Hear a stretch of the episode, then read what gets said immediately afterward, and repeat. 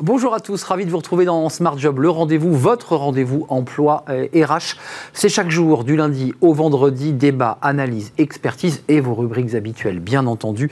Aujourd'hui, euh, dans Bien dans son job, on s'intéresse à un sujet euh, sensible, humain, quand un choc, une crise personnelle vous libère, vous transforme, on appelle ça la résilience et on va en parler dans quelques instants avec Patricia Assensi. Le livre de Smart Job, euh, comme tous les vendredis, un livre et un auteur, mieux travailler avec la sagesse Toltec mais qu'est-ce que c'est donc que la sagesse Toltec? On en parlera, ça vient d'un chaman mexicain. On fera le point avec son auteur, euh, Patrice Rass. Il sera notre invité. Le cercle RH, qui est le débat d'actualité du, vendredi, eh ben, c'est vrai que les signaux sont au vert. Euh, ben, les, emplois, création d'emplois, le PIB, la croissance. On, on, reviendra évidemment sur ces très bons résultats de notre économie. Et puis on parlera d'un autre sujet qui suscite le débat et la polémique, la réforme des retraites. Ben oui, elle serait sur la table, en tout cas sur la table euh, du président la République, parce que le Premier ministre, lui, a dit qu'il n'y aurait pas de réforme des retraites. On va essayer d'y voir un tout petit peu plus clair sur ce sujet. Et puis pour terminer notre émission, fenêtre sur l'emploi avec Amélie Favre-Guittet. Euh, on a parlé de résilience en début d'émission, on s'intéressera au burn-out. Est-ce qu'il faut dire, lorsqu'on est embauché, recruté, bien qu'on on a traversé une épreuve, celle du burn-out? On fera le point avec Amélie, l'une des influenceuses de Smart Job. Voilà le programme tout de suite, c'est bien dans son job.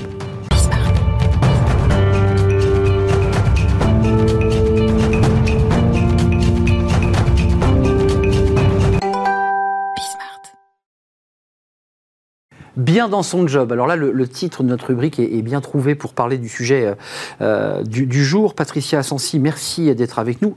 Patricia Assensi Ferré. C'est important de donner l'ensemble de votre nom, déléguée générale fondatrice d'Envie de Résilience, et puis euh, des ateliers de résilience professionnelle. On reviendra évidemment sur l'ingénierie, mais la résilience, d'abord, c'est un mot qui est utilisé par des, psychologues, euh, par Boris Cyrulnik qui porte ce mot.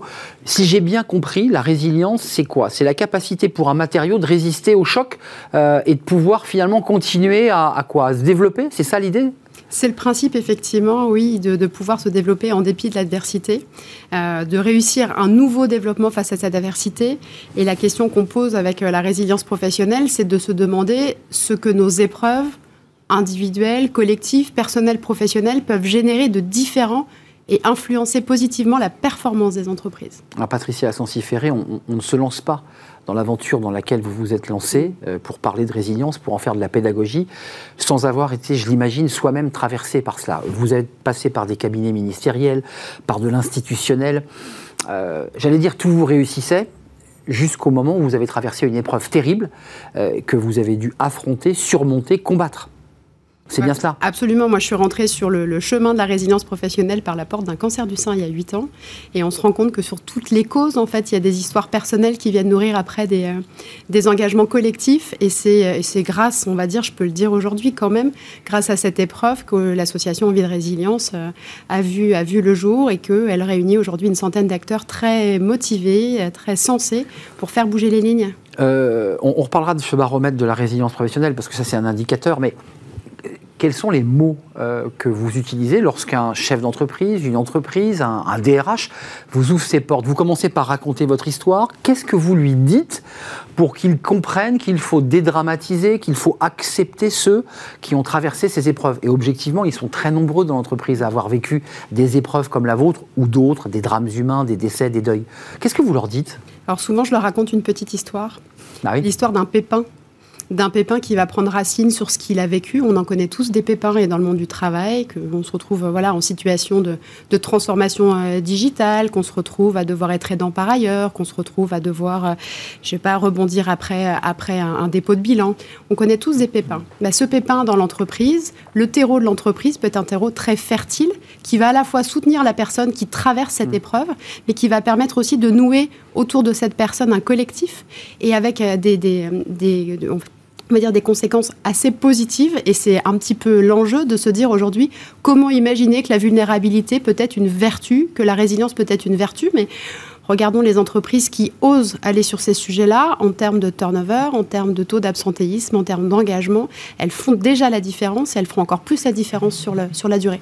Euh, concrètement, comment, comment on matérialise cette, cette vision très philosophique de la résilience, c'est-à-dire la capacité d'un homme de pouvoir être traversé par une épreuve et finalement s'appuyer sur cette épreuve pour se construire et pour grandir? C'est philosophique. Comment, comment on le transforme dans l'entreprise? Qu'est-ce qu'on fait concrètement? C'est une politique de petits pas. Et donc, du coup, là, je pense qu'il est important de rappeler que la résilience ne saurait être une injonction. On ne la décrète pas, la résilience. Ah on peut soutenir la résistance qui peut conduire à l'épuisement, mais on peut résistance. pas tirer. C'est pas la même chose. C'est pas pareil. On tire pas sur une aire pour qu'elle pousse. Et en fait, de manière très concrète, déjà, de parler de la résilience, d'expliquer comment ça fonctionne. Donc, euh, de manière très basique, euh, des petites conférences de sensibilisation au petit déjeuner d'une heure pour questionner ce que c'est, comment ça fonctionne. Et puis après, nous, on rentre sur ce sujet de manière très pratico-pratique en formant les managers sur les entretiens de réaccueil. Basiquement, qu'est-ce qui de se passe De retour de maladie, par exemple Mais de retour de maladie, mais de retour aussi d'un chômage partiel, de retour euh, d'un télétravail prolongé. Ce qui est le cas en ce moment. Absolument. La longue épreuve reste une longue épreuve. Je vis en parallèle de mon travail, j'ai vécu des choses, j'ai appris des choses. Comment je renoue? Mais ce qui est intéressant dans ce que vous nous racontez, Patricia Sansiféré, c'est que quand on est dans l'entreprise et qu'on y a vécu un tout petit peu, on s'aperçoit que finalement ça ne se passe pas comme ça, euh, que les gens ont un masque, euh, que chacun a mis son masque et que personne ne parle réellement de ses galères, de ses souffrances. Euh, on est muré. vous faites quoi? Vous dites faut casser, faut casser ça? Il faut se montrer un petit peu plus à vif? C'est compliqué d'être soi-même en entreprise. Alors, c'est vrai qu'il est plus facile aussi de diriger des cartes de visite et d'être une carte de visite, mais en vrai, nos émotions, nos vies restent pas à la porte. Et on avait des, un échange avec Cédric Dalmasso de, de Paritech sur cette frontière entre euh, vie pro et vie perso. Hum, est-ce, que vraiment il y a une frontière? Et, euh, et, donc effectivement, l'idée n'est pas d'être dans le coming out, de dire ah bah tiens super, euh, j'ai vécu ça, j'ai vécu... non. Par contre, il se passe quelque chose et aujourd'hui, il y a un principe de réalité. On travaille sur, voilà, sur la performance des entreprises, sur la croissance des entreprises. Si je ne sais pas dans mon équipe comment ça va pour de vrai, le risque est quand même juste de croire que tout va bien et de me manger un mur à retardement. Donc aujourd'hui, comment vont les équipes? Et c'est vrai que j'insiste aussi, nous, on est très sensibles aux, entreprises qui s'engagent pour les autres pour d'autres, pour des causes, en termes de résilience mmh, professionnelle. Mais aujourd'hui, qu'est-ce qu'on fait pour les nôtres? Hum. Ceux qui sont à l'intérieur, pas uniquement pour ceux qu'on voit dehors, qui sont et qui ce sont des initiatives souvent très utiles effectivement, euh, qui donnent une sorte de raison d'être d'ailleurs aux, salariés. Euh, il y a ce, cette fondation Envie de résilience et puis les ateliers de résilience professionnelle. Il y a ce baromètre hum. premier. Euh, baromètre, ça veut dire qu'on a sondé, vous avez sondé les entreprises. Qu'est-ce qu'il en sort de ce baromètre? Quelles sont les, grandes lignes qu'on peut en tirer? Alors, on prend la température, effectivement, d'un champ d'expérimentation de la résilience qui est assez euh, nouveau, puisque vous parliez de Boris Cyrulnik, et c'est vrai que là, de s'intéresser vraiment à tout, tout, le monde du travail, c'est un peu, un peu, euh, un peu novateur. Bah, il en ressort malheureusement que quand on connaît un pépin, l'entreprise n'est pas forcément là. Elle est mm. même rarement là. Alors, elle peut y être parce que ne pas y être parce qu'elle pense que ce n'est pas son rôle. Donc il y a un vrai travail d'éducation derrière ça, à dire qu'effectivement, quand je suis aux côtés du collaborateur, ben, finalement, je suis là pour lui, mais il est là aussi pour moi. Donc c'est vraiment les premières pierres d'un travail de pédagogie et de relier vraiment, de mesurer clairement ce que ça génère. Patricia, une question quand même très, très concrète. Euh, c'est difficile d'aller tirer, excusez-moi l'expression, les, les verres du nez d'un collaborateur. On sent qu'il n'est pas bien, on ne sait pas trop ce qu'il a. Le manager a envie d'aller vers lui. Euh, c'est quoi la limite entre l'intrusion dans la vie euh, perso-privée et l'envie d'être, de, faire le bien? C'est très subtil, ça. C'est très subtil, et d'ailleurs, donc du coup, je vais dévoyer un peu un projet qui est dans les cartons, mais on travaille avec AG2R, la mondiale, justement à l'expérimentation de cette fonction de tuteur de résilience professionnelle. Comment je peux accueillir? Je peux à la fois soutenir, mais je peux aussi être témoin. Qu'est-ce que je peux dire Qu'est-ce que je peux faire À qui je peux m'adresser Et en fait, aujourd'hui, on a besoin de cartographier aussi dans l'entreprise qui peut faire filet de sécurité et filet de rebond. Et donc ça, c'est un des grands chantiers 2021-2022 euh, de l'association. Euh, juste une question personnelle, euh, comment vous en êtes sorti Vous vous êtes accroché à l'idée de créer quelque chose parce que vous l'aviez mal vécu? Parce que quand on crée quelque chose, mm. c'est comme quelqu'un qui a eu un deuil. je pense notamment à cette association d'un des pères qui a perdu sa fille lors des attentats du 13 novembre et qui s'est accroché à cette association pour continuer à la faire vivre. Il y a un peu de ça dans, dans, ce, dans, cette initiative à l'origine, pour le moins? En fait, moi, je vois plutôt comme un élan de vie, en fait. Je veux dire, j'ai, voilà, j'avais 15 euh, ans donc, euh, dans, les pattes de Relations Instit et je me suis posé la question de savoir ce que j'allais faire quand je serais grande. Et j'ai mesuré qu'il me manquait un maillon entre justement la personne et son travail quand il y avait eu un, accident. Mais on vous a aidé à l'époque, les ministères, les institutions? Est-ce que lorsque vous vous êtes retrouvé en situation personnelle, on vous a tendu la main ou vous êtes retrouvée toute seule? Alors, je ne vais pas dire ça. Je ne me suis pas retrouvée toute seule, heureusement. Par contre, c'est sûr que mon employeur à l'époque n'est pas forcément le plus vertueux. Et je pense que voilà, il y a beaucoup de choses à faire dans le monde du travail. Il y a beaucoup de choses à faire dans le service public. C'est pas grave. On n'a pas besoin d'être parfait pour y aller. Encore une fois, c'est une politique de petits pas. On peut être très humble là-dessus. On n'est pas obligé d'être parfait. Je vois en travailler aujourd'hui avec des, des grosses entreprises qui ont mis en place des petites actions. On ne va pas juger. Elles s'engagent la petite, la petite action pour, pour, euh, basculer entre votre histoire personnelle et ce que vous mettez en place, ça peut être aussi un espace de rencontre, un espace aussi de dialogue, parce que je pense que ce qui est important, c'est de dénouer la parole, de la, la déverrouiller, non? C'est difficile Libérer la parole, trouver des espaces effectivement d'échange et de retour sur expérience. On n'a pas été ensemble au travail pendant un moment. Quand on se retrouve, le, le, secret de la résilience, le seul engrais qui vaille sur la résilience, c'est le lien. Mm. Le lien. Donc, euh, ça veut dire que, si je m'autorise, les débats sur le télétravail posent en creux cette question. Le fait qu'on éloigne de plus en plus le collaborateur de cet espace de sociabilité, pour vous, c'est plutôt négatif, non? Pour moi, c'est un vrai risque. Il y a un risque. Il y a un, il y a un vrai Même si tout le monde plébiscite le télétravail en ce moment. Mais ça peut. Après, on sait qu'il y a, je crois, seulement un tiers des personnes qui ont été accompagnées sur, le, sur la mise en place du télétravail. Donc, on a des enjeux là-dessus. Tout ce qui va nous permettre de nous réunir, l'idée est quand même sur ces prochaines quel monde du travail on veut pour les 20 prochaines années En fait, c'est la question à se poser. Donc, mm. soit on est dans l'omerta et je suis pas sûr que c'est la bonne stratégie, soit effectivement on met sur la table les vrais sujets de la vie d'une entreprise, de la vie d'une personne, on se met autour de la table et on peut agir. On n'est pas forcément responsable de ce qui nous arrive. Par contre, la manière dont on va l'appréhender et ce qu'on peut mettre en place pour soutenir les équipes et l'entreprise, ça, on peut agir. Euh, avant de nous quitter, Patricia Assensi, euh, on a parlé de ce baromètre qu'on peut, j'imagine, découvrir sur, le, sur votre site pour, pour approfondir ce sujet. Puis y a eu la deuxième édition du prix de la résilience mm. professionnelle. Euh, on remet des prix à qui? Comment ça se passe? Qui, qui, est plébiscité dans ce genre d'événement? Alors, différentes catégories, des associations, euh, des entreprises. On a des actions autour du sport, de la culture. Euh, donc, pour les nommer, la, compagnie des aidants, Stimule Active, Force Femmes, Christophe Desproches sur le, burn-out, le service militaire adapté. Toutes ces actions, quel que soit le, niveau de, du deuil de départ, on va dire, qui sont, qui sont distinguées. Et on est très heureux puisqu'on sera bientôt reçu euh, au ministère du Travail par Thibaut Guilly, a priori dans la salle des accords avec ses lauréats parce qu'on a des choses à écrire vraiment très très capitales sur la résilience professionnelle. Thibaut Guilluy, qu'on aime beaucoup ici euh, à Smart Job, puisqu'il est partenaire euh, avec un jeune, une solution, mm. euh, et on l'aime bien, on va le voir très souvent, normalement chaque mois, il viendra sur notre plateau. Merci Patricia Assensi Ferré. Le baromètre, si vous voulez en savoir plus, approfondir cette question, puis la philosophie aussi de la Fondation Envie de Résilience, et puis les ateliers de résilience professionnelle. Et puis, bah, si vous voulez participer, il y, aura une troisième édition, j'en suis sûr. Un développement territorial, là, dans plusieurs régions, et une remise des prix en national fin d'année prochaine. Plus de tabous sur ces questions, sur ces souffrances que vous traversez et qu'a traversé d'ailleurs à titre personnel Patricia Assensi-Ferré. C'était un plaisir de vous accueillir sur ce plateau. À très bientôt. Je suis sûr qu'on va se revoir. Vous allez bien nous, nous parler évidemment de, des initiatives et, et, des actions des entreprises, des actions concrètes évidemment. On tourne une page, c'est le cas de le dire. C'est le livre de Smart Job, comme chaque vendredi, un auteur, un livre. Aujourd'hui, on parle d'un sujet euh, passionnant, euh, la sagesse Toltec. Vous savez ce que c'est? On va tout vous expliquer.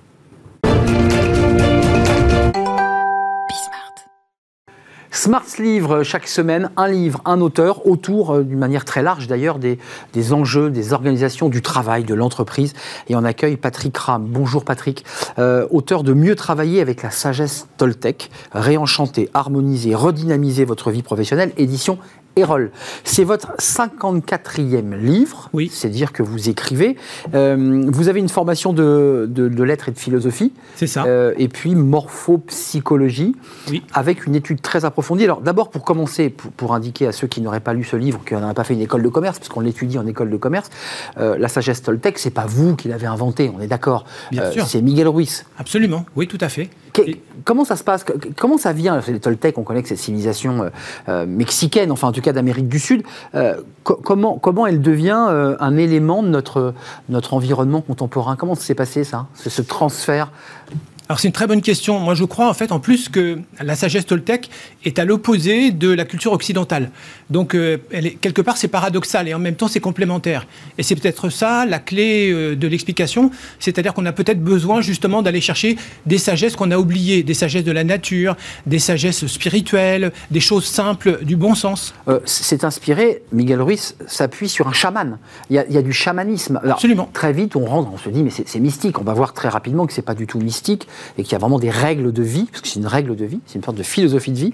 Euh, c'est quoi le chamanisme finalement? Qu'est-ce que le chamanisme est venu apporter euh, à, cette réflexion? C'est un rapport à la nature, un rapport au monde? Alors oui, c'est ça. En fait, le chamanisme, c'est d'abord une religion de la nature tout simplement. C'est une des premières religions du monde après l'animisme. L'animisme, c'est considérer que tout est animé, tout est divin. Les pierres, les arbres. Voilà.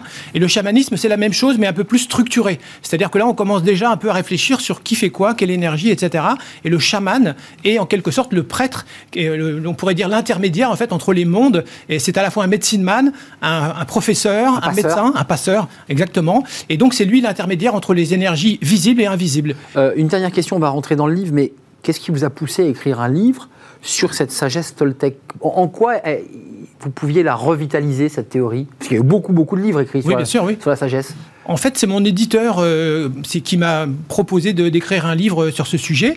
Et comme en fait, je, connais un peu le sujet, puisque j'ai eu la chance de rencontrer des chamans, Toltec ou, pas d'ailleurs, et du coup, j'avais une espèce de, culture en fait qui me permettait d'avoir une vision globale sur ce problème. Pour, ceux qui nous regardent, et on, va, on va s'intéresser notamment à, pas mal de sujets que vous traitez, parce qu'en fait, vous adaptez cette sagesse Toltec à des, à des situations concrètes de l'entreprise, des transformations, la culture du changement. Comment c'est quoi les piliers clés je crois qu'il y en a cinq, euh, qui structurent cette pensée euh, de la sagesse Toltec alors, déjà, effectivement, il faut faire la différence entre la sagesse Toltec, qui est un, réservoir énorme, et les quatre accords Toltec, ou les cinq, qui sont en fait le, fer de lance en fait, de, cette spiritualité, et qui a fait connaître Don Miguel Ruiz en Occident. C'est ce livre-là. En 97, euh, oui, c'est ça. Hein. Aux États-Unis. Il est passé à une émission de télé, et en fait, c'est Oprah Winfrey qui a fait sa publicité, et le livre est devenu un best-seller dans les jours qui ont suivi. Et donc, ces règles de vie qu'on pourrait euh, s'approprier, ce sont lesquelles Alors, c'est des principes très simples. En fait, le premier principe, le premier accord euh, Toltec, c'est que votre parole soit impeccable. Ça veut dire tout simplement que pour les Toltec, euh, la parole, c'est sacré, c'est quelque chose qui nous distingue des animaux, c'est un don des dieux et on n'a pas le droit de l'utiliser contre quelque chose ou contre quelqu'un. Donc il faut la respecter. Exactement. Donc il faut, il faut l'avoir toujours positive. Donc ça veut dire évidemment pas d'insultes, pas d'incivilité, pas de critique, pas de jugement. Pas, de, médisance. Pas de médisance, J'ai vu dans votre livre. Voilà, pas de ragot, pas de mensonge, pas de faux témoignages, etc., etc. Ça va très très loin en fait. Donc c'est une forme d'éthique de la pureté absolue euh, avec soi-même, qu'on s'impose à soi-même. J'ai vu qu'il y avait aussi l'idée qu'il ne fallait pas penser de manière hypocrite, euh, parce que si on pensait de manière hypocrite, ça revenait à nuire finalement euh, à la personne, à soi-même et, et, à l'autre évidemment. user de diplomatie primordiale, oui. c'est quoi? En fait, l'idée, c'est de faire un espèce d'alliage en fait entre l'authenticité, c'est-à-dire on, dit ce qu'on pense et on pense ce qu'on dit. Euh, donc ça, c'est l'intégrité et l'authenticité. Et de l'autre côté, en fait, évidemment, on ne va pas agresser les autres, on ne va pas imposer, euh, dominer ou agresser les gens avec nos idées, nos paroles. Donc l'idée, c'est de faire attention à l'autre en respectant soi-même. C'est ce qu'on appelle l'assertivité, en fait.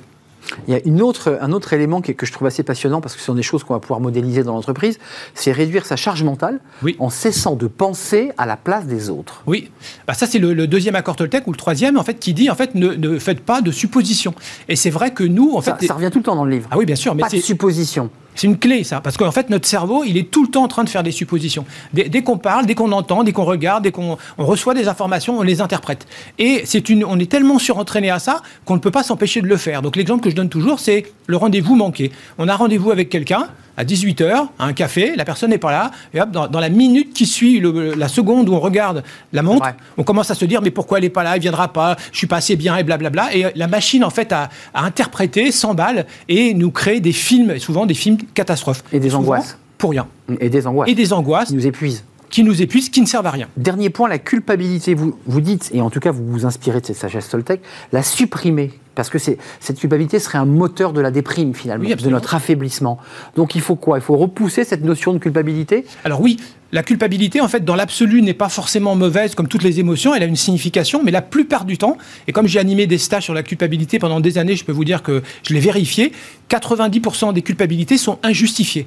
Autrement dit, on, s'invente. Voilà, on, on, culpabilise pour rien. On s'arroge en fait une espèce de d'idée que c'est nous qui sommes responsables du malheur des autres alors qu'on y est pour rien. Donc ça, évidemment, ça fait des ravages parce qu'on perd du temps, de l'énergie, ça bousille les relations, ça, ça complexifie tout. Donc la notion de culpabilité, c'est aussi une manière pour les Toltecs, puisque tout part des Toltecs, de se mettre à distance, et en tout cas à bonne distance finalement. Il y a une notion de distance oui. par rapport à ses problèmes, par rapport à, et au monde aussi d'ailleurs. Oui, bien sûr.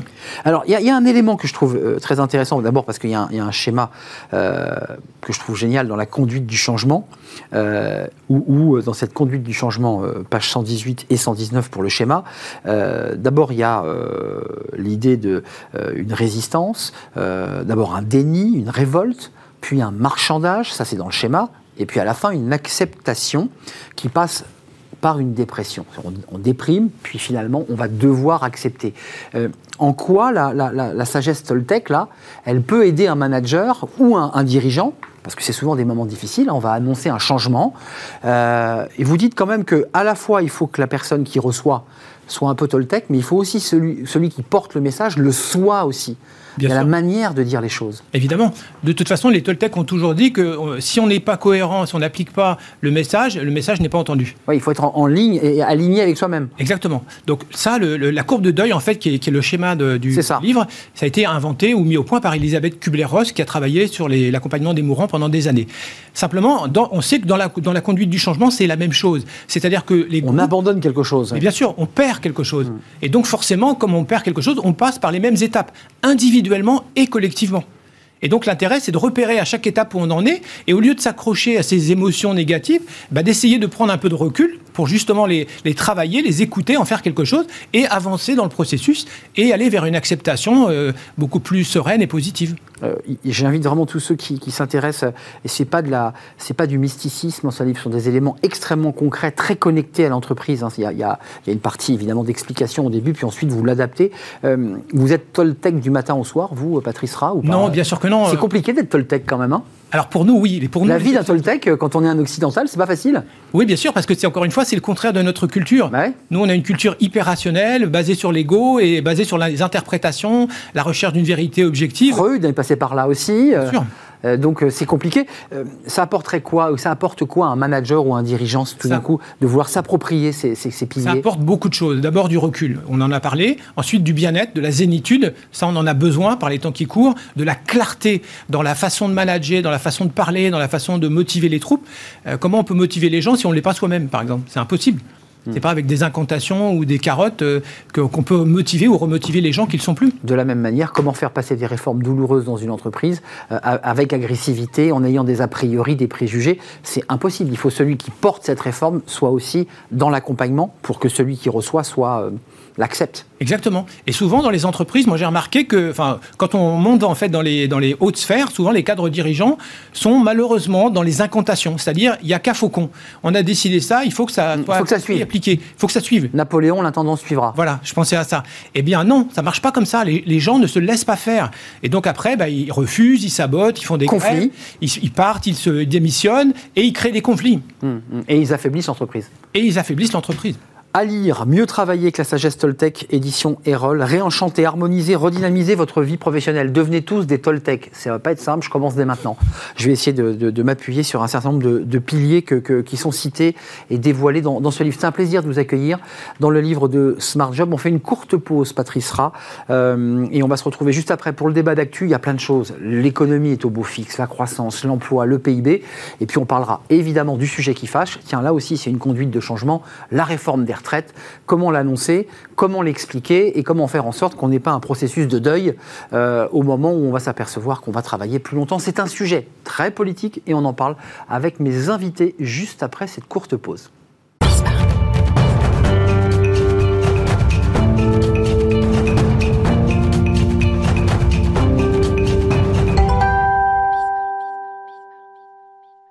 Le cercle RH, le débat d'actu du, vendredi. On, va bien sûr brosser euh, l'actualité économique euh, autour des questions d'emploi de RH. Alors évidemment, les chiffres sont formidables puisque la ministre Borne a indiqué plus d'un million d'emplois qui ont été créés. C'est du jamais vu.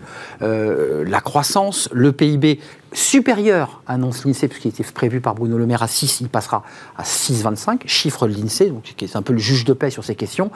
L'économie est florissante. Euh, c'est vrai qu'on nous avait annoncé l'apocalypse, et, pour le coup, on a euh, bah, une économie qui, repart très très fort avec une pénurie d'emplois, il faut le préciser, euh, près de 500 000 postes, peut-être même 600 000 postes qui ne sont pas pourvus. Puis on parle des retraites. Tiens, ça c'est un sujet intéressant parce que dans cette année électorale, eh bien, le président bah, veut expliquer aux Français qu'il va réformer et il a décidé de parler des retraites. Sauf qu'au même moment, ben, Jean Castex, vous l'avez entendu, a dit qu'il n'y aura pas de réforme.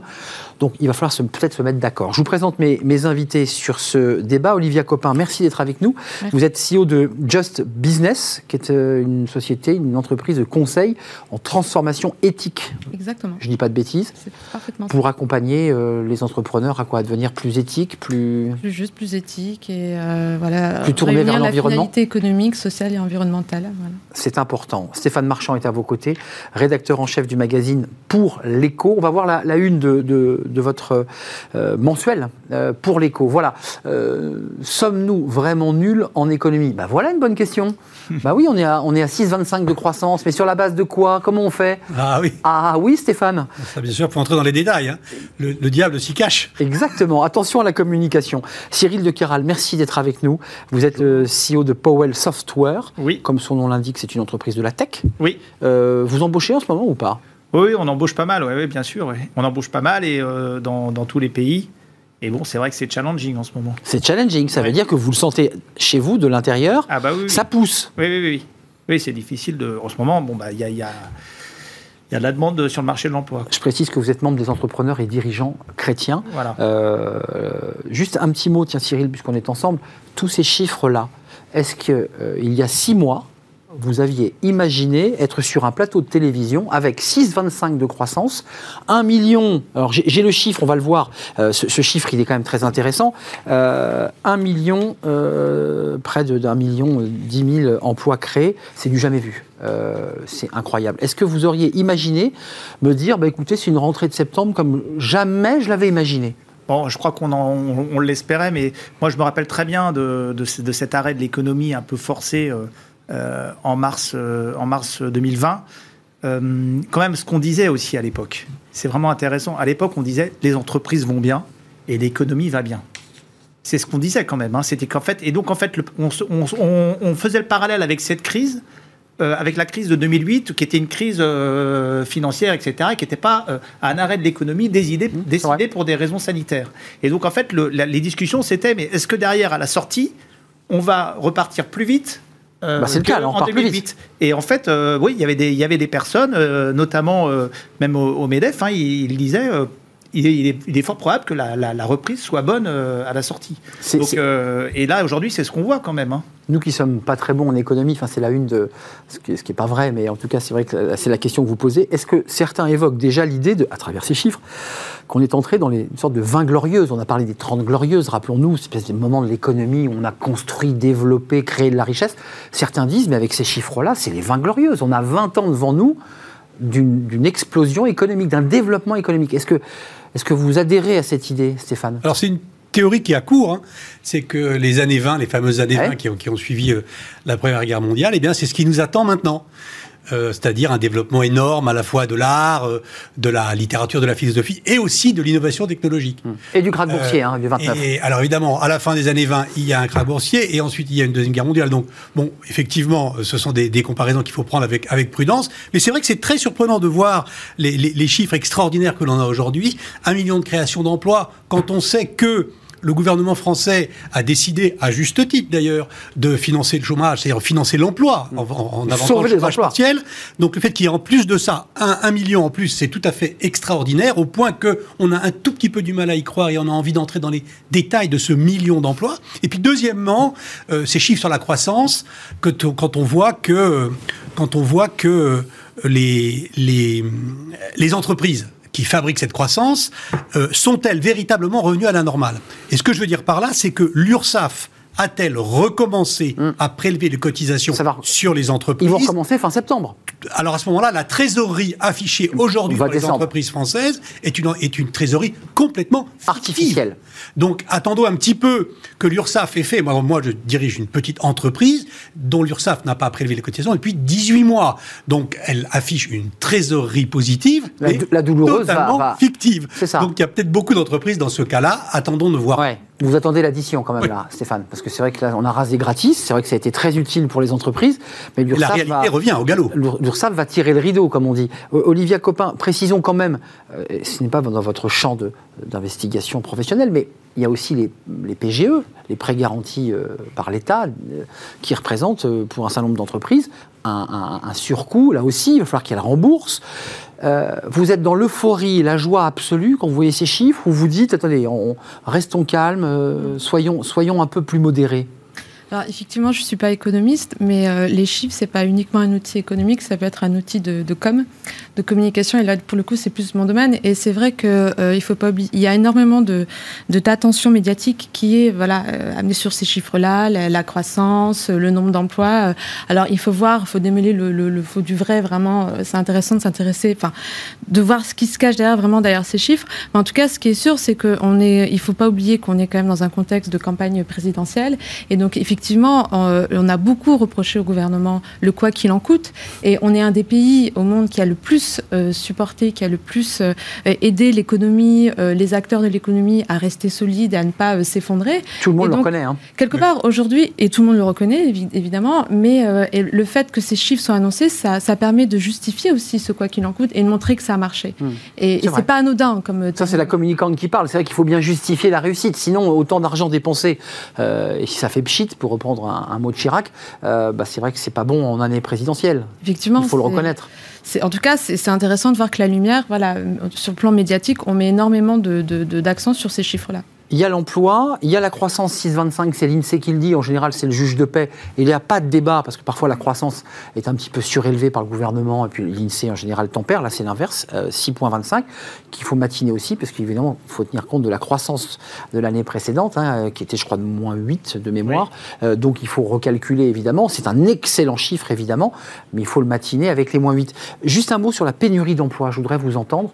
Euh, là aussi, c'est une situation incroyable. Six mois après qu'on nous ait annoncé des dépôts de bilan en cascade, des faillites qui n'ont pas eu lieu, mm. là, on est dans une situation inverse. Euh, on nous dit, bah, il y a pénurie, on ne trouve pas de salariés. Comment vous l'expliquez? Comment vous regardez ça aussi? Bah, C'est vrai, comme vous le dites, la, vague de redressement euh, qu'on nous a annoncé il y a six mois euh, bah n'est pas, pas, pas arrivée. Donc, euh, bah, je pense que c'est quand même quelque chose déjà dont on peut se, réjouir tous, effectivement. Et Vaut mieux manquer que... Il y a, en fait, il y a énormément de, il y a énormément de, d'explications. Effectivement, l'économie a été extrêmement soutenue et nous, on le voit en tout cas avec Just Business, il y a aussi énormément de nouveaux acteurs de l'économie.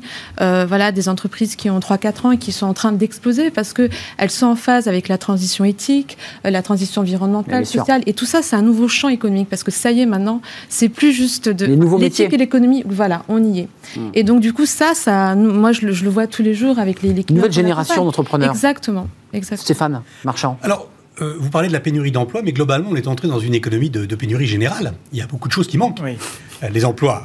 Des semi-conducteurs, des matières premières. Aujourd'hui, si vous commandez une voiture, vous mettez un an à la recevoir. Un vélo. Parce qu'il y a un problème sur les, micro, sur les, sur les microprocesseurs. Les vélos manquent. Il y a énormément de terres rares qui sont en, fourniture limitée. Donc, c'est une économie de pénurie, ce qui peut assez rapidement devenir euh, gênant. Parce qu'on peut être étranglé par la récession. On peut aussi être étranglé par l'enchaînement et l'escalade. Donc, il faut l'important, c'est de piloter. Et comme on a tendance à avoir une économie un tout petit peu en, en ligne management, c'est-à-dire pas trop de stock, c'est la doctrine, euh, eh bien, bah, pas trop de stock, ça veut dire que. Oui, c'est vrai. C'est-à-dire, Cyril de Kéral, vous avez des pénuries, vous, dans votre domaine? Euh... Quand vous appelez, je sais pas, l'Asie, parce que souvent on, se fournit en Asie. Vrai que sur, euh, sur les, les, les, ordinateurs, etc., en ce moment, c'est un peu difficile de se faire livrer. Euh, mais c'était ce matin, j'étais j'étais dans un rendez-vous avec Bruno Le Maire, et c'était intéressant, parce qu'en fait, le, souci qu'a le gouvernement aujourd'hui et ce sur quoi ils vont se mettre le focus dans les semaines qui viennent, c'est ça, c'est la pénurie des matériaux et l'emploi. Euh, l'emploi parce qu'en fait, euh, voilà, il se passe que finalement, bah, on a année présidentielle, il hein, faut le dire quand même. Oui, mais c'est quand même intéressant, c'est-à-dire qu'en fait, ils sentent, on sent que l'économie peut être freinée si on n'arrive pas à mettre les salariés dans les entreprises. Donc ça, c'est une fenêtre qui est euh, absolument extraordinaire, parce qu'en fait, celle-là, il ne faut pas la louper. C'est-à-dire qu'en fait, c'est le moment ou jamais de mettre le maximum de jeunes euh, dans les entreprises, d'inclure le maximum de gens dans l'économie, parce que là, en fait, on a peut-être une fenêtre qui ne se présente pas tout le temps. je fais un petit, un petit cocorico, parce qu'on a quand même eu un jeune, une solution. Alors, oui. La structure est partenaire de notre émission, mais juste, hein, c'est important de signaler qu'on n'a jamais eu autant d'alternants euh, et de gens qui passent du CFA à l'entreprise. Enfin, c'est quand même plutôt une bonne nouvelle. Ah bah Des années entières, on a dit, mais les Allemands sont leaders, on fera rien. Ça, marche. Et, là, du coup, on joint l'économie et l'image, parce que c'était des, filières qui n'étaient pas assez valorisées. Mmh, et là, aujourd'hui, en fait, je crois qu'il y, a 500 000 contrats d'apprentissage. 525, a dit Jean Castex. C'est plus 42% euh, par rapport à 2019. Voilà, donc c'est vraiment une réussite euh, vraiment remarquable. Euh, ce qui est intéressant dans, ce que dit Cyril, Stéphane, c'est que le, ministre, puisque vous l'avez rencontré ce matin, donc c'est une information chaude, ils ont peur d'être punis finalement, de ne pas être récompensés de leur politique pour des éléments totalement exogènes qui sont des, tensions sur des marchés de, matières premières. Ça serait un comble quand même, non? Oui. Euh, de ne pas être récompensé parce que tout d'un coup on ne peut pas fournir l'industrie. Euh, bon. Ah, c'est vrai que politiquement, ils sont dans une situation qui a l'air très favorable à quelques mois de la, de la présidentielle, mais il ne faut pas oublier qu'une entreprise, elle peut mourir parce qu'elle n'a pas de commande, elle peut aussi mourir parce qu'elle n'a pas de charbon ou qu'elle n'a pas euh, d'employés. Donc, c'est on, pourrait imaginer qu'au fil des prochains mois, les tensions inverses de celles qui sont d'habitude manifestées euh, se, rognent sur l'optimisme. Donc après, après, nous, quand, euh, en tant que chef d'entreprise, euh, quand on a trop de travail, et qu'on n'arrive pas à fournir la demande, pour nous, on dit toujours entre nous, c'est un bon problème quand même. Oui, c'est. Oui, on préfère ces problèmes-là. Exactement. voilà. Parler la bouche pleine, comme on dit, il vaut mieux effectivement avoir, avoir l'activité et, peut-être même d'embaucher des CDD, travailler et de s'organiser pour fournir. basculons sur les retraites. Parce qu'en fait, il est un peu induit le sujet des, retraites. On nous dit, euh, bon, bah, c'est un peu donnant-donnant, il va falloir travailler plus, euh, on ne travaille pas assez. Vous avez vu que le patron du MEDEF et Bruno Le Maire, c'était à, l'hippodrome de Longchamp la semaine dernière, à l'occasion de la REF, se sont dit tous les deux, bon, bah oui, il faut travailler plus. Comment vous l'avez interprété, ça, Stéphane? Parce que ça amorçait aussi l'idée qu'il fallait réformer les retraites. Moi, j'ai eu cru entendre qu'il fallait aussi réformer les 35 heures. Je sais pas.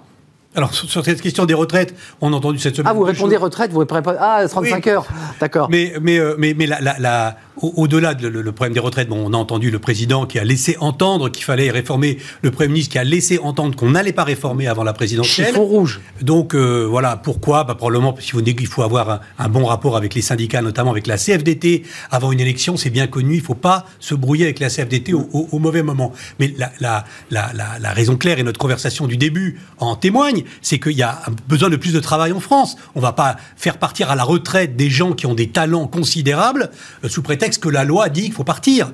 Donc, euh, d'ailleurs, en fait, la loi, la vraie loi, c'est que vous ne pouvez pas mettre quelqu'un à la retraite d'office avant l'âge de 70 ans. Hmm. C'est ça la loi. Hmm.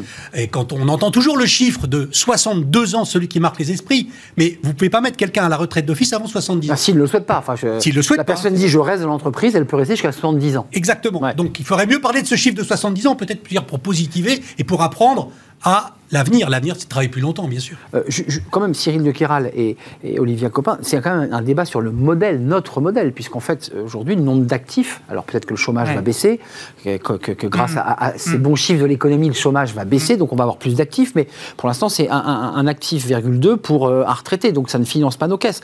Donc il y a un problème de modèle quand même dans le système, on, peut le prendre dans tous les sens. Oui, oui je crois qu'en Union européenne, actuellement, pour euh, une personne de 65 ans, il y a trois actifs. C'est ça, mais sauf que la France, on n'y est pas. En 2070, ce sera 1,8 actifs pour. Euh, voilà. Donc, en fait, On, on, voit bien que ça marche pas. Euh, on voit bien aussi euh, que bon, bah, pour financer, on a quand même une dette hein, qui est à 117% du PIB mm. maintenant. Donc en fait, comment on va pouvoir financer cette dette? Bah, Il va falloir qu'en fait, bah, on travaille plus. C'est obligé. Sinon, on, transfère au suivant et puis ça peut continuer longtemps comme ça. C'est intéressant que vous ameniez la dette dans le débat. Parce qu'en fait, cette dette, on l'a fait rouler et, surtout, on la met beaucoup sous le tapis. Cette je, dette, je hein. pense qu'un des, un des points clés pour réduire la dette, bon, bah, c'est la croissance qui va nous aider puisque ça va créer des revenus.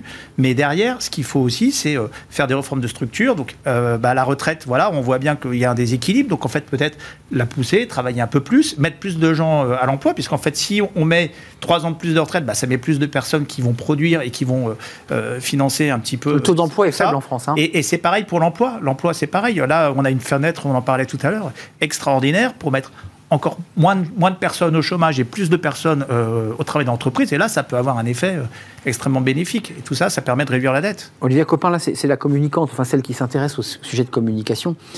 on a titré retraite chiffon rouge. Ça, dit quoi de la stratégie de communication? Parce qu'on on a deux analyses soit le président veut réformer en moins de six mois un, système qui est quand même un mastodonte, ou alors il fait de la com et il dit aux Français regardez, euh, jusqu'au bout je vais réformer. Mm. Et finalement, il ne se passera rien.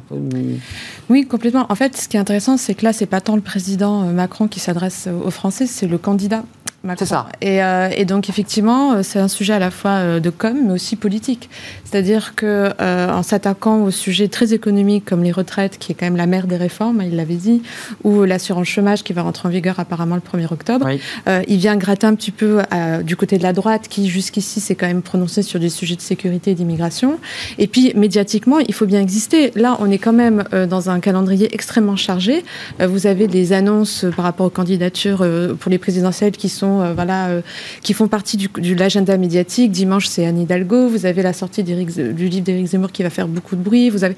Donc, en fait, lui, il doit exister médiatiquement. Et donc, en fait, il est un peu, il peut pas être le maître des horloges, mais il essaye d'être un peu le maître du jeu hmm. et pour imposer les débats. Et, donc, oui, complètement, je, je, reviens à ce que vous disiez, c'est une stratégie de com. C'est la com. Stéphane Marchand, quoi qu'il arrive, même si le président Macron n'arrive pas, ou le candidat Macron n'arrive pas à réformer, il va falloir la mettre sur la table, cette réforme des retraites. Euh, il y a des sujets qui sont posés, qui avaient été posés par Édouard Philippe, euh, les régimes spéciaux. Euh, il faudra y toucher à ces régimes spéciaux. ces salariés qui ont un régime spécial. Mmh. L'écart entre le public et le privé dans l'âge de départ à la retraite il faudra y toucher de toute façon. Oui, enfin, à une, époque, on disait que la réforme de retraite, c'est la mère de toutes les, de toutes les réformes. Mmh. elle permettra, si on la fait bien, d'économiser 4% du PIB quelque chose de, gigantesque. Euh, j'ai l'impression que la tension retombe un peu. On est peut-être dans le quoi qu'il en coûte, c'est-à-dire que finalement, est-ce que c'est si important C'est une autre séquence. On entend ces jours-ci euh, des théories du genre euh, la génération qui suit la génération du baby boom est moins importante, moins nombreuse, et par conséquent, le problème des retraites peut peut-être se résoudre de lui-même, etc. Hmm. Bon, mais au fond, revenons toujours à ce qu'on a dit tout à l'heure. Il faut que la France travaille plus. C'est à la fois important pour que l'économie prospère et c'est important pour que les gens soient occupés. Enfin, dire si l'espérance de vie euh, gagne 10 ans, on va pas travailler euh, le même temps. Donc euh, c'est ça qui compte en fait. Et ce que vient en bonne santé, hein. il y a un débat sur la bonne santé. Ce que vient de faire le président, c'est une opération de communication effectivement, mais qui n'est pas idiote. Il a envoyé un message de droite non régime spéciaux, mais on n'y touche pas maintenant.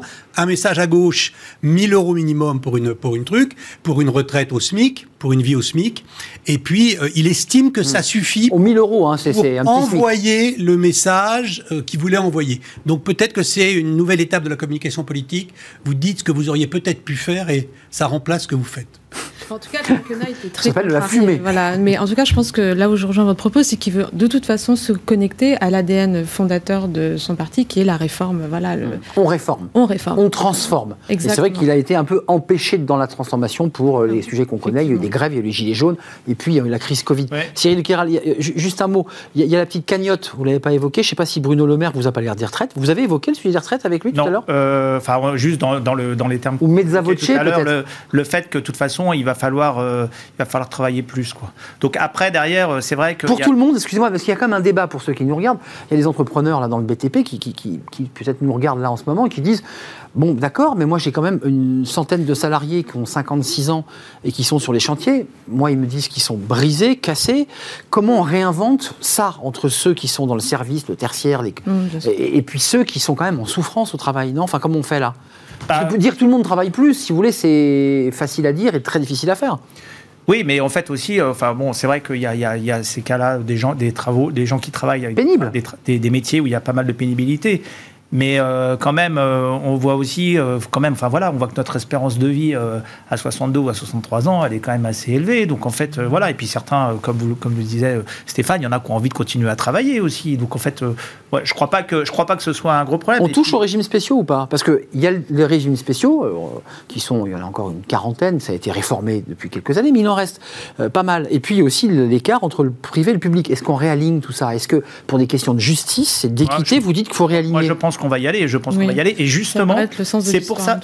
Et justement, c'est pour ça qu'en fait. Euh, moi, je suis pas contre le fait qu'on le fasse pas tout de suite, mais qu'on le fasse après l'élection présidentielle, parce que je pense que cette réforme des retraites, elle est vraiment fondamentale euh, pour le pays. Il faut qu'on la réussisse bien, et c'est peut-être mieux euh, de la faire euh, voilà, juste après les élections présidentielles, avec euh, un, voilà, bah, une dynamique qui sera, qui sera, très légitime et qui du coup aura la possibilité de faire cette réforme qui est importante. Donc c'est et voilà, et on n'est peut-être pas à six mois après euh, sur ce sujet-là. Il y avait la réforme du, enfin la réforme du grand-père, enfin la, clause du grand-père d'Édouard Philippe qui disait que dans les régimes spéciaux, entreprises publiques ou parapubliques, c'était seulement ceux qui entraient dans l'entreprise qui bénéficiaient d'un nouveau statut sur les traites et tous ceux qui étaient dans l'entreprise, qui semblait assez juste, bénéficiaient du statut euh, pour lequel ils avaient signé le contrat. C'était plutôt une bonne idée. Je ne sais pas si ça sera repris. Je vous ai coupé la parole, Olivier. Non, non, en tout cas, j'allais dire que concernant la régime spéciaux, euh, la majorité des Français sont quand même pour la, suppression. Mmh. Donc effectivement, je pense que... L'équité. Au moins l'équité, voilà. Mais euh, je pense que tout le monde sait que la réforme ne se fera pas avant la, à la présidentielle.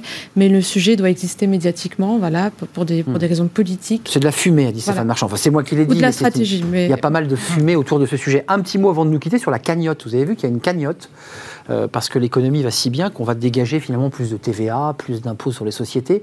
Euh, c'est une bonne nouvelle. Qu'est-ce qu'on va en faire de cette cagnotte ça veut... Ah bah, c'est forcément, c'est quand même une bonne nouvelle. Oui. Qu'est-ce qu'on en fait bah, Moi, j'espère que ça. Elle est déjà dépensée, dit-on déjà. Ouais, j'espère que ça va être euh, pris pour euh, rembourser euh, la dette et puis pour euh, diminuer l'endettement de l'État. J'espère que c'est là que ça va être utilisé, ou en tout cas de, de, faire levier sur des opérations qui vont permettre euh, de réduire cette dette. C'est ça qui est d'accord. Il n'y a pas de cagnotte dans un pays qui a un déficit à 60%, une dette à 120.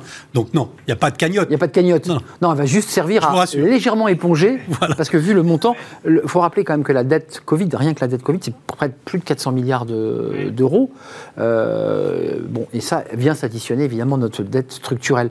Euh, une cagnotte, c'est vraiment signe de très bonne santé de notre économie, mais enfin, elle est absorbée immédiatement, cette dette. Oui, je pense qu'encore une fois, le cagnotte, c'est peut-être un élément de langage qui c'est très journalistique. Mais, euh, mais en tout cas, euh, en tout cas, oui, c'est sûr que c'est bien la première fois. Si on nous dit qu'il y, a trop d'argent, ça serait bien quand même assez inédit, effectivement, euh, au regard de la dette. et pourquoi pas aussi de, la, toute la transition quand même économique qui nous attend sur le plan environnemental. 30 milliards là, qui vont arriver. Voilà, donc du coup, mais, mais c'est vrai que le, wording est assez intéressant en tout cas. D'ailleurs, il y a un paradoxe, Stéphane Marchand, avant de nous quitter. Je ne sais pas si vous, vous l'avez traité ou vous le traitez, mais cet écart entre l'idée de toujours consommer plus et ceux qui disent, mais attention, on consomme plus, euh, on abîme la planète. C'est un peu le débat qui est posé dans tous les cénacles, les institutions écologiques, euh, et pas d'écologistes. Euh, vous êtes d'accord avec ça? C'est un peu le paradoxe. Les chiffres sont très bons, puis au même moment, on nous dit, mais attention, on abîme aussi la planète en surproduisant. Oui, c'est vrai, il ne faut, pas être, faut pas être des obsédés de la croissance. Et oui, et oui. Parce que la croissance a des retombées négatives. Sauf si on invente, ce qui, à mon avis, est une lubie totale, la, ce qu'on appelle la croissance verte, mais qui est Vous une contradiction dans les termes. Non, il faut s'installer dans une philosophie où on, on consomme moins, on investit moins, on fabrique moins. Voilà, il faut s'installer dans cette philosophie. Et on recycle plus, on fait tourner. Sans devenir des Khmer verts, mais il faut. Euh, hum. Hum. Il y a l'encyclique du pape, je, m'autorise à. L'audace aussi. L'audace aussi, qui, qui, quand même va très très loin. Si, si vous êtes entrepreneur et dirigeant chrétien, il va très loin sur la frugalité, sur l'idée qu'on doit aborder et regarder notre économie différemment. C'est vrai. mais le, message principal, c'est préserver la maison commune. Et c'est vrai que de toute façon, on voit cette dynamique hein, autour de nous aujourd'hui. Euh, il y, a vraiment. Euh, c'est prise de conscience. Est-ce que quand j'achète quelque chose, quand j'achète un appareil électroménager, est-ce que j'en ai vraiment besoin? Est-ce que je ne le rachète pas euh, d'occasion parce que je sais que je vais le garder qu'un an parce que je déménage après, etc. vraiment, Donc c'est un rapport à la consommation euh, est, en train d'arriver. Donc euh, ça, c'est, ouais, non mais vous concédez qu'on est on est dans des grands écarts un peu comme ça philosophiques entre l'idée que la croissance va bien et que plus on plus on crée de la croissance, bah, plus on produit, et au même moment on nous dit attention, vous allez abîmer la planète. Donc on est un peu écartelé quand même là. Oui, mais sauf que la nouvelle génération la nouvelle génération, oui. Hein, bah, ceux-là, ils, ne sont pas prêts à faire de compromis là-dessus. C'est vrai. Et donc, c'est eux l'avenir, c'est eux qui sont aujourd'hui, qui arrivent sur le marché du travail. voilà. compris différemment. Et, ça peut vraiment tout bousculer. Olivia Copin. C'est déjà la nôtre, en fait. Hein, oui, on est déjà dedans. Hein. Oui, oui, je pense qu'en fait, vous me parlez de croissance verte. Moi, pour le coup, j'y crois quand même. on voit bien aujourd'hui que les produits qui marchent, qui se vendent, ce sont des produits qui, mm. sont, euh, euh, qui sont bien fabriqués, qui sont parfois fabriqués localement, mm. euh, qui sont voilà, voilà, dans, le respect, des, dans le respect des droits. Donc, du coup, je pense qu'il y a quand même un vrai mouvement, une vraie vague de fond. Alors après, évidemment, euh, la croissance verte, c'est un terme qui a été utilisé pour plein de... Voilà, il faut aussi rester... En tout cas, il y a un enjeu économique. Il y a, un, enjeu économique énorme. Et je pense qu'entre euh, dire que euh, il faut consommer zéro, ça, bon, ça va être compliqué à, atteindre, mais en tout cas, mieux consommer, ça, pour hmm. le coup, aujourd'hui, c'est. La décroissance un peu radicale à une autre manière de consommer. Merci d'être venu sur le plateau. Euh, Stéphane Marchand, euh, votre une du magazine Pour l'écho, vous en êtes le, rédacteur en chef, on va, on va le voir. Euh, sommes-nous vraiment nuls en économie? On, est nuls en économie? Les Français ne sont pas très bons en économie, mais ils sont franchement pas les seuls. Hein. D'accord. Franchement pas bah, les seuls. On est rassuré. Oui, oui. Voilà. On, se sent moins mauvais quand on est entouré de, pas très bons. Quoi. Mais les Japonais sont meilleurs que nous. Les Japonais sont, les, Japonais les Allemands sont meilleurs que nous. Mais qui n'est pas très bon alors? Italiens, pays du bah, Sud? Les Italiens, les pays du Sud ont tendance à effectivement noyer un petit peu les réalités économiques sous les affirmations politiques, hmm. par, euh, par goût de l'esthétique, par euh, goût de l'histoire. Bah oui. Et il euh, y a d'autres peuples qui sont plus pragmatiques, qui savent tenir un budget. le sophisme des peuples du Sud, en fait, c'est ça, c'est la, la, langue qui remplace le chiffre. Merci Stéphane d'être venu sur le plateau, rédacteur en chef du magazine pour l'écho. Olivia Copin, merci. vous êtes CEO de Just, Just, Just ou Just? Just Business. Just Business. je ne savais pas si je devais le dire en français. Just Business. Merci d'être venu nous rendre visite. Cyril de Kéral, CEO de Powell Software et membre des entrepreneurs et dirigeants chrétiens. C'était un plaisir. On termine notre émission avec Fenêtre sur l'emploi pour rester un peu global entre la résilience du début de l'émission et le burn-out. Eh bien, Amélie Favreguité euh, s'interroge est-ce que lorsqu'on a traversé un burn-out, on, doit l'annoncer à son recruteur? Ça, c'est une question taboue. Et j'imagine que ce sujet-là est un sujet sensible. On doit évidemment euh, s'y prendre à deux fois pour savoir si on le dit ou pas. Amélie nous rejoint.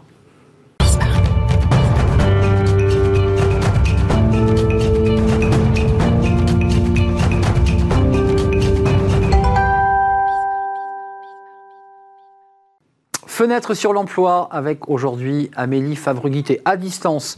Bonjour Amélie. Bonjour Arnaud. Comment allez-vous?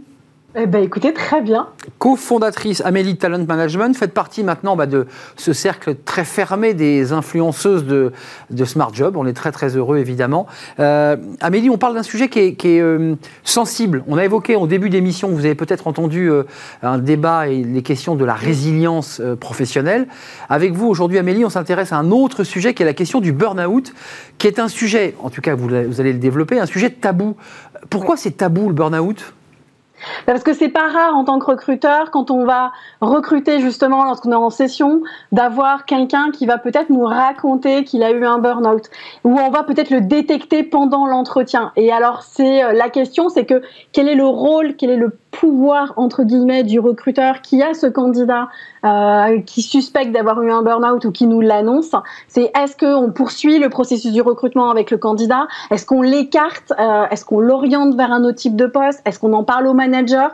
C'est assez, euh, c'est assez compliqué. Mm. parce qu'en plus on sait qu'aujourd'hui, 10% des salariés en France ont ou vont faire un burn-out, mais c'est le rôle un peu de responsable, euh, cette responsabilité sociétale que l'on peut avoir, de se dire que quel est l'impact que nous, recruteurs, on peut avoir dans euh, cette position d'influer positivement ou négativement vis-à-vis bah, de la carrière d'un collaborateur, euh, tout simplement, en fait. Euh, Amélie, c'est pas pas un petit sujet parce qu'évidemment ça, ça, met en, péril euh, l'embauche d'un collaborateur, le fait qu'on arrête un recrutement. Une question un peu juridique, c'est un sujet de discrimination, cette question? Bah oui, parce que potentiellement, ça touche à une maladie. Euh, c'est un, une donnée personnelle. Donc, euh, la personne n'a aucune obligation d'en parler dans le cadre d'un entretien. Hum, quand même, euh, Amélie, là, je, bascule évidemment champ contre champ, mais le recruteur de son côté se dit il a eu l'honnêteté de m'annoncer qu'il avait fait ou eu un burn-out, et en même temps, je suis inquiet parce que si de nouveau il, plongeait, c'est cette question-là, il se la pose. Il est traversé par cette problématique. Obligatoirement. Il y a aussi le côté un peu anxiogène.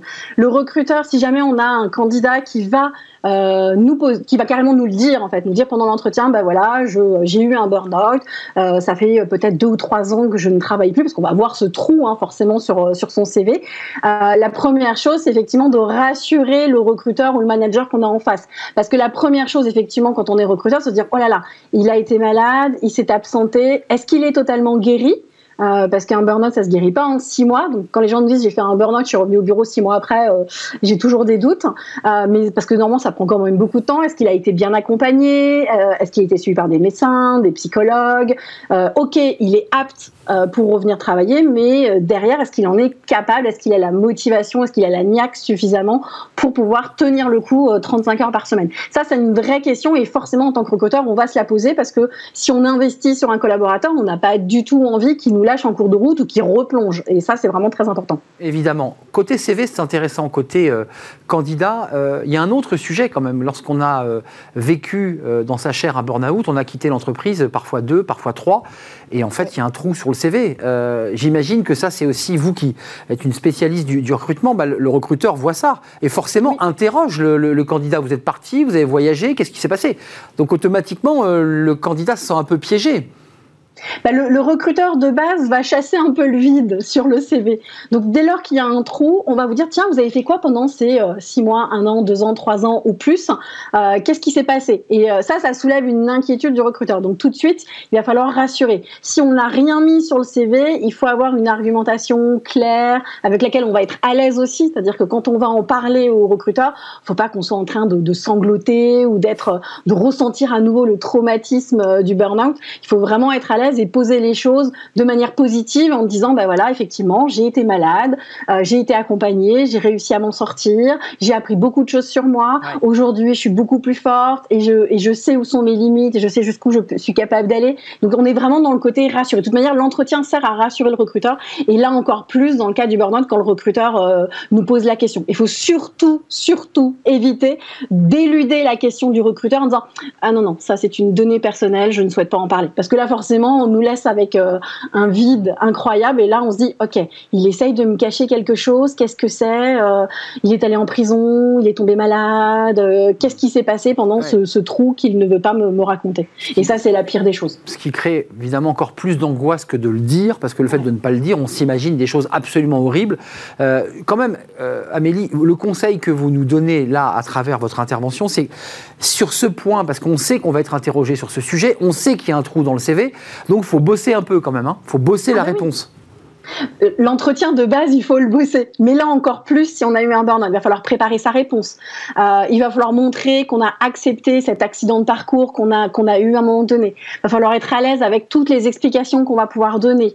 Euh, il va falloir montrer qu'on a eu cette phase médicale et qu'on s'en est sorti. Donc on est vraiment dans l'objet de je rassure, je rassure, je rassure. Et en même temps, on est toujours avec cette petite note positive. Je suis capable aujourd'hui. J'ai envie de. J'ai appris sur moi. Je peux vous aider et on revient sur l'intitulé du poste, je peux vous aider sur telle et telle chose pour reprendre un petit peu la main.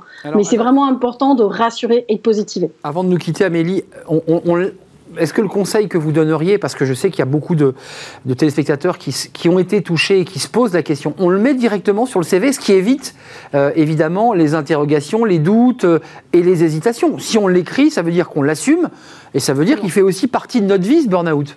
Oui, si on l'indiquant sur le CV, ça veut dire qu'on l'assume. Euh, un peu comme, bah, en fait, j'ai envie de dire, c'est un parcours de vie. Et, et, plus votre CV raconte votre parcours de vie, et plus on va avoir envie de vous recruter. Et donc, il fait partie de vous. C'est une chance même. Aujourd'hui, moi, c'est ce que je dis souvent aux candidats.